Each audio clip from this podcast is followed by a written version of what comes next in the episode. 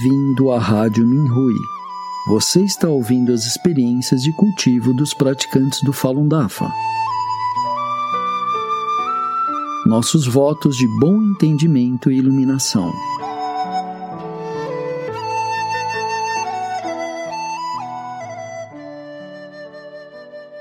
No programa de hoje apresentaremos uma experiência de cultivo da categoria Autoaprimoramento, intitulada A Mentalidade da Velhice, escrita pela correspondente do Minhui, Wei Chen. Geralmente não concordo com colegas praticantes que afirmam que estão envelhecendo e têm esta ou aquela doença. Eu acreditava que não tinha a mentalidade da velhice no entanto, um evento recente me lembrou que tinha mais coisas para melhorar. Tenho agora 71 anos.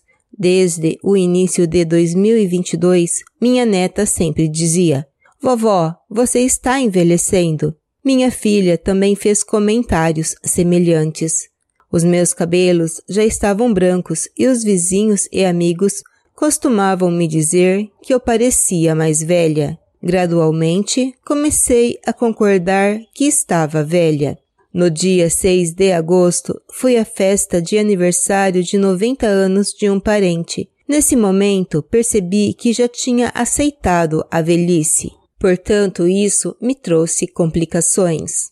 Na volta, meu joelho esquerdo começou a doer, mas não me preocupei com isso e apenas dei uma esfregada.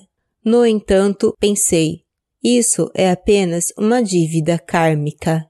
Na manhã seguinte, pratiquei os exercícios em pé muito bem, porém senti fortes dores no joelho esquerdo durante o exercício de meditação.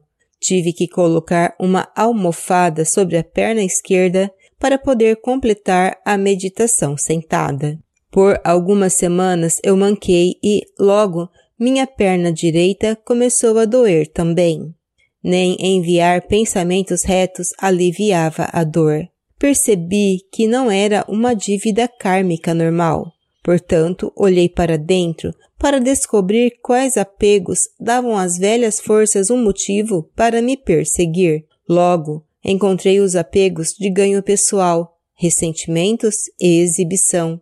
Depois de uma semana, as duas pernas ainda doíam principalmente quando eu usava o banheiro, pois não conseguia me agachar e levantar. Pensava se deveria fazer adaptações no banheiro, como muitos idosos em minha área fizeram. Não permiti seguir com essa ideia, pois me lembrei de que sou uma discípula do Dafa e meu corpo continua rejuvenescendo durante meu cultivo. Como deixei isso acontecer? Deve ser porque comecei a aceitar a ideia de que estava velha. Lembrei-me de algo que vi quando estava meditando em maio. Estava segurando uma bandeja fumegante cheia de água com as duas mãos. Eu me perguntei: como pode uma bandeja fumegante com tantos buracos conter água? O mestre disse que, abre aspas, você só pode alcançar a perfeição depois de ter eliminado todos os seus apegos e não restar nenhum. Fecha aspas. Prática de cultivo não é política em essenciais para avanço adicional. Olhando mais para dentro, a expressão estou ficando velha contém preguiça, uma mente de dependência e afrouxamento. É uma manifestação de não ser diligente no cultivo. É uma desculpa para relaxar e é um apego que precisa ser eliminado. Percebendo o problema, enviei um forte pensamento reto. Não permito que nenhum fator maligno interfira com os cultivadores por qualquer motivo e nego os arranjos das velhas forças. Quanto mais velha fico, mais diligente devo ser. Limpei as partes doloridas das minhas pernas com o grande poder dado pelo Mestre. Minha condição estava muito melhor no dia seguinte. Agora posso fazer basicamente os exercícios com as duas pernas cruzadas. A maioria dos praticantes ao meu redor tem entre 70 e 80 anos e praticam há mais de duas décadas. No entanto, muitos deles também parecem ter relaxado no cultivo. Alguns têm bons rendimentos e seus filhos também. Então, eles não querem participar dos projetos do DAFA, mas querem desfrutar da velhice em paz. Alguns vão ao hospital quando apresentam sintomas de doença. Dizem que é para evitar dar uma imagem negativa ao DAFA.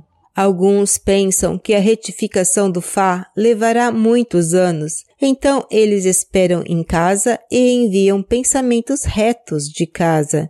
Alguns ficam entusiasmados com os assuntos das pessoas comuns e colocam o cultivo em segundo plano. Acredito que esses praticantes que relaxam estão em perigo, pois seus níveis cairão se não avançarem diligentemente. O Mestre nos valoriza muito e devemos nos valorizar ainda mais. O meu entendimento é que cultivar constantemente nosso sim-sim ao fazer as três coisas e nos livrarmos de nossos apegos é como a pessoa cuida de si mesma.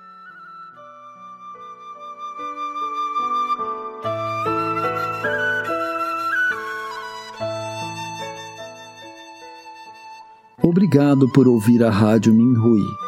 Para mais informações a respeito da perseguição ao Falun Dafa na China e de experiências e eventos de praticantes ao redor do mundo, visite o nosso site pt.minhui.org.